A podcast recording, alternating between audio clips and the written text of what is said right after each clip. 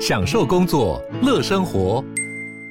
就算不在办公室，也能从容应对线上会议。HP Dragonfly 透过专业的 HP Presence 设计，内建降噪及会议快速键，搭配清晰的 Bang & Olufsen 音效，增强音讯及视讯功能。HP Dragonfly 顶级商务笔电，采用 Windows 11专业版，让您在会议中享有最佳的视觉和听觉品质。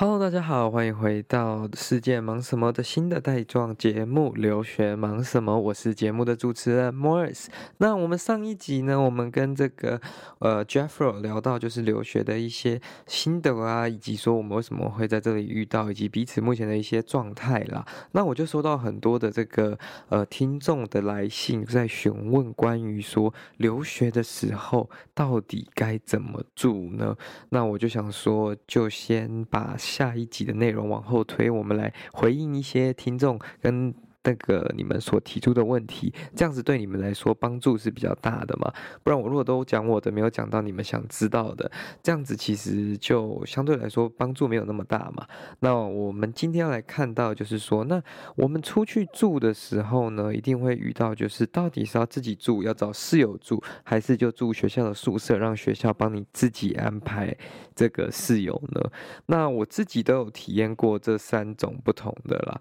所以我想说，就来。分享一下，就是。各个的好处跟坏处，那当然这个还要取决于几个先天条件，就是你今天你的预算有多少，你对治安的考量多少，你对生活环境跟生活品质的要求又有多少。那我们今天比较不想要讨论的就是这个预算的这个部分，它究竟要花多少钱，或者是说你需要什么样的生活品质？今天我们不在这个讨论范围内了。如果各位想知道，我们可以之后再开一集来讲各个我住过的地方不同的生活品质。啊，跟价格多少可以住到什么样的环境？但今天这一集呢，我们要来讲到的是什么？今天要来讲到的这一集，其实关于说，到底是室友好还是没有室友好？那要几个室友比较好呢？我就从我大学时候开始讲好了啦。那我大学的时候呢，大一那时候懵懵懂懂的想说，诶。那不如就在这个学校有一个社群平台上面，他可以给大家去找室友。那那时候就找到了一个，呃，应该是说我其实不是一个很积极、很主动的人啦。那刚好有人来找我，我就想说，哦，OK，I guess this works。So，那他是一个在这边长大的 ABC，就是在这边长大的台裔美国人这样子。那他会讲中文，他也非常的看起来非常正常了。那最后的结果发生什么事情？为什么闹得不太开心呢？然后也让我对网络上找室友这件事情非常畏惧，就是因为，嗯、呃，你不能透过网络去很彻底的了解一个人的生活习惯，他。平常什么时间睡觉，他会不会去考量另外一个人的感受，或者是说他会不会就是去把环境维持的整洁等等的，这个是我们在网络上，就算你跟他聊天对话很久，也没办法理解的嘛。这是真的要住了之后才知道。那因为大一住的宿舍是那种同一个房间，两张床，两个桌子，就是同一个空间嘛，所以如果这个人比较没有那么整洁的话，其实影响是比较大的。但你当然你如果是住那种二 B 一 B 啊，二 B 二 B，就是有。各自有独立的房间，那还还好，因为毕竟你的房间的空间还是可以自己可以维持的嘛，就只剩下公共领域的这个空间需要就是大家去互相配合这样子。但是呢，嗯，好，为什么我后来会觉得说室友还是要就是找认识的人，或者是你很彻底了解的？第一个，你的生活习惯、你的文化差异，以及说你对一些事情的价值观跟这个呃。世界观嘛，价值观比较影响比较大啦。但是虽然不是说要找一个同温层完全都一样的这样一起去住才可以，但是你找一个相对于接近彼此的，会减少你很多冲突跟不必要的麻烦了。因为毕竟大部分人出去留学，假如说读大学好，你有比较多年，那你如果是读研究所的话，其实就一年多这样或者到两年。那你如果在这个时间里面，其实要做的事情是非常多，你要专心读书，要准备工作，要准备。实习等等的。你如果都连回家都没有办法好好的去做这些事情，甚至你没办法没办法在家好好休息的话，那这样子的这个生活环境可能就会对你的学习跟你的整个课业状况造成影响嘛。那这个就是一个很不乐见的一个情况了。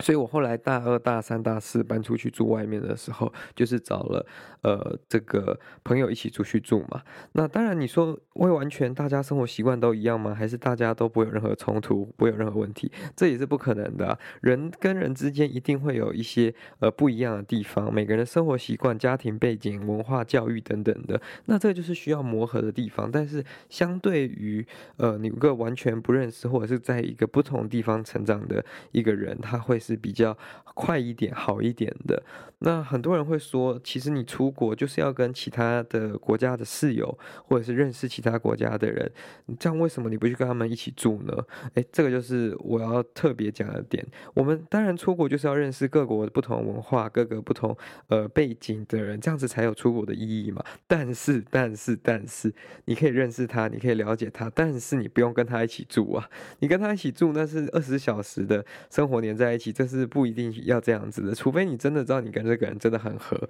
你可以包容他的一他一切其他文化生活上不一样的地方，不然其实就是对自己造成很大的压力跟麻烦嘛。那这个我就觉得是比较不必要的啦。那我就讲几个比较大家我朋友啊，或者是过去有遇过的一些问题，跟外国人住，尤其是西方人住，会有个。很常发生的一件事情就是卫生习惯不同。我们先不讲，就是晚上白天洗澡这件事情。这现在这个其实，呃，还好，因为很多呃白人啊，很多西呃西方人其实也是都会晚上洗澡。虽然还是有很多人都是白天洗，但是 this is not a big problem here。这不是一个呃很大我会觉得很在意的问题。但是对于环境空间的整洁，这就是一个非常大的问题了。因为他们从来后，他们好像。可能从小依赖着这个洗碗机啊，或者是其他的这些呃洗碗的机器，或者是他们就是很懒得洗碗，所以他们基本上吃完的东西的东呃碗啊、餐具啊、锅碗瓢盆啊，是从来不会直接洗的，通常就是把它丢到水槽里面泡水，甚至有时候没有泡水，然后就放在那边。那有时候可能是放一天洗，有时候放三天洗，有时候放了一个礼拜，它也还没洗，哇！那就会造成你这个厨房非常的脏，非常臭。那你自己可能会觉得你要在这个厨房里面煮饭做饭，也是很受不了的嘛。那他们可能是觉得说，哦，他一次处理或者是最后一次丢洗碗机，可是他们就不会想到说，哎，这样会影响到其他人。那这个是一个。比较常，很多人遇到的问题啦。那甚至呢，是在一些煮饭上面啊，等等的，这个也是会有不同的习惯嘛。有些人觉得可以在家里炸东西，有些人觉得诶不能炸东西，那这就是另外的一个问题。那甚至是像洗衣机的共用，那你如果是住那种就是需要共用洗衣机的大楼或者是宿舍，那就没办法嘛，你一定得跟大家共用洗衣机。但是你如果是搬出来住，你有自己的洗衣机跟烘衣机，你的室友怎么去对待洗衣机跟烘衣机也是有很大的差别，因为有一些国家或者是说西方人，他们很容易把所有东西都丢进去洗衣机洗，他们不像呃日本人或者是说亚洲人对待洗衣机是一个比较有礼貌、比较呃温柔善待它那样子，他们是把东西丢进去，认为它就能洗干净。那你想想看，鞋子啦，然后很脏的一些地毯、毛毯啊，或者是嗯就地垫，他们都全部丢进去，那个洗衣机其实非常脏啊。那你也不可能每一次洗完，人家别人洗完你就去做一次洗衣机洗净的这个流程嘛，这样也会就是人家也会觉得不太舒服，所以这就是一个大家到时候自己取舍的地方了。那你如果住外面没办法，那你。住外面没有自己的洗衣机、烘衣机，就是只能 听天由命了。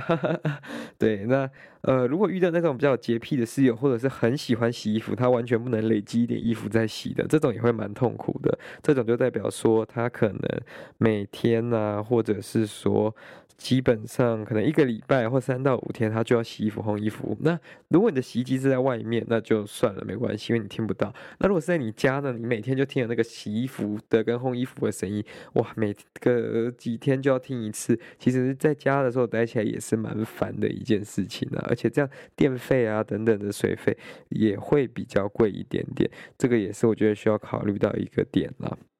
那另外呢，还有另外一个很常遇到的问题，就是共用的冰箱或者是食物放在厨房会莫名其妙的消失。那刚好我比较幸运啦，我过去跟呃后来大二、大三、大四，或者是之后研究所搬出去住的时候呢，我的这些室友都是非常呃好沟通，然后我们都是非常呃互相可以理解。那我们的食物基本上呃我们也不会故意去吃别人买的东西，但是我们互相吃，就是在一个那时候什么彼此。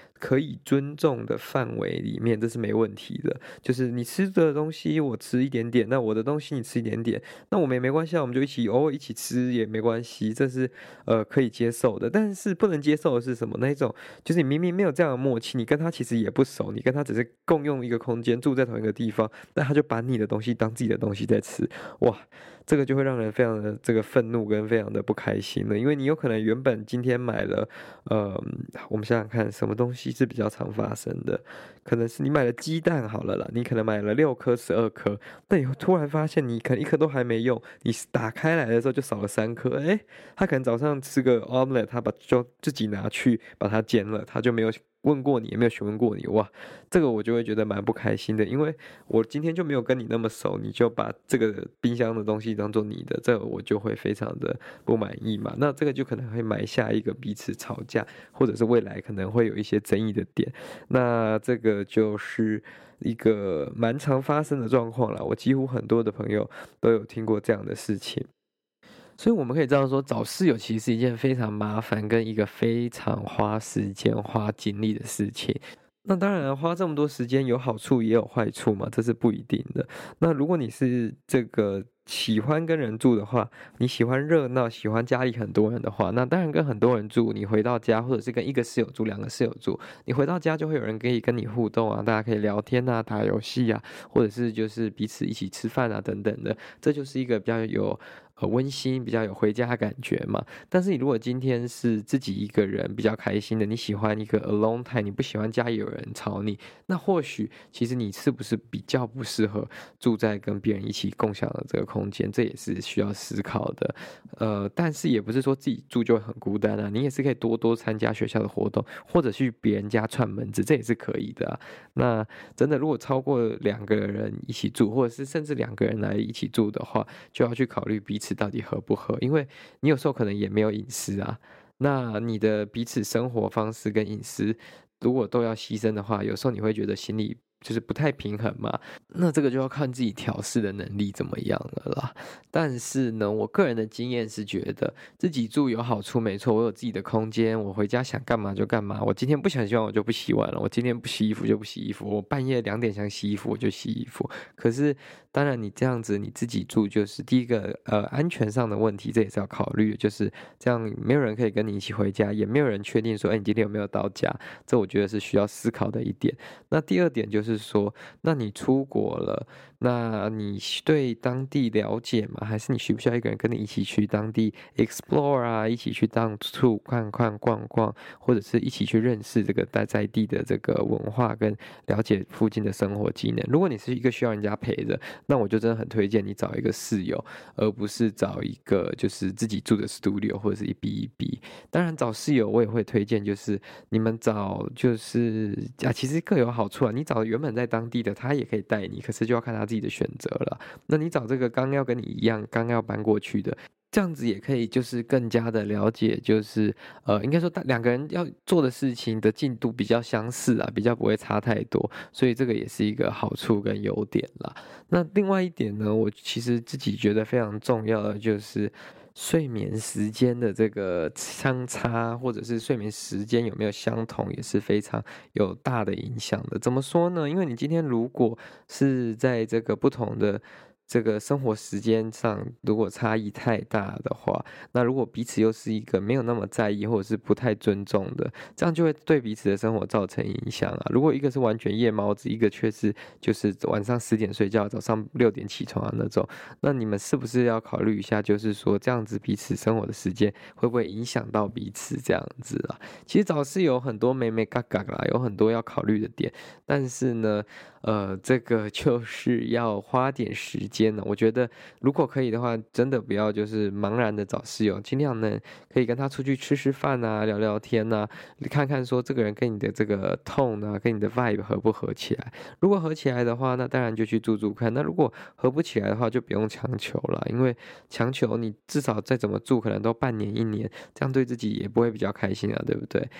那室友还有一个好处啦，就是如果有时候要买像 Costco 啊，或者是买比较大型的东西，大家就可以一起分啊，你就不用自己买一个可能六包鸡胸肉，或者是。什么二十份的这个水果之类的，你可以跟他一起对分，这样也会蛮划算，然后也会蛮省钱的啦。这是另外一个 low key 的优点，你买东西就可以有人跟你一起分钱，而不是所有成本都要压在自己身上。But 这是跟如果跟生活习惯不好比起来，我还是会选择花多点钱啦，因为这个生活习惯是影响到你每天的生活跟每天的心情的，所以只能说室友要慎选，大家要小心，不要踩到 late 就是花多点时间，一开始找不到，呃，这个适合的室友是没关系的，花点时间啦。这个是 It's worth your time，就是不要想要快速的把它完成。甚至找房子也是，我们之后应该也可以来聊一集，就是在美国找房子要注意的点呐。那住学校宿舍跟住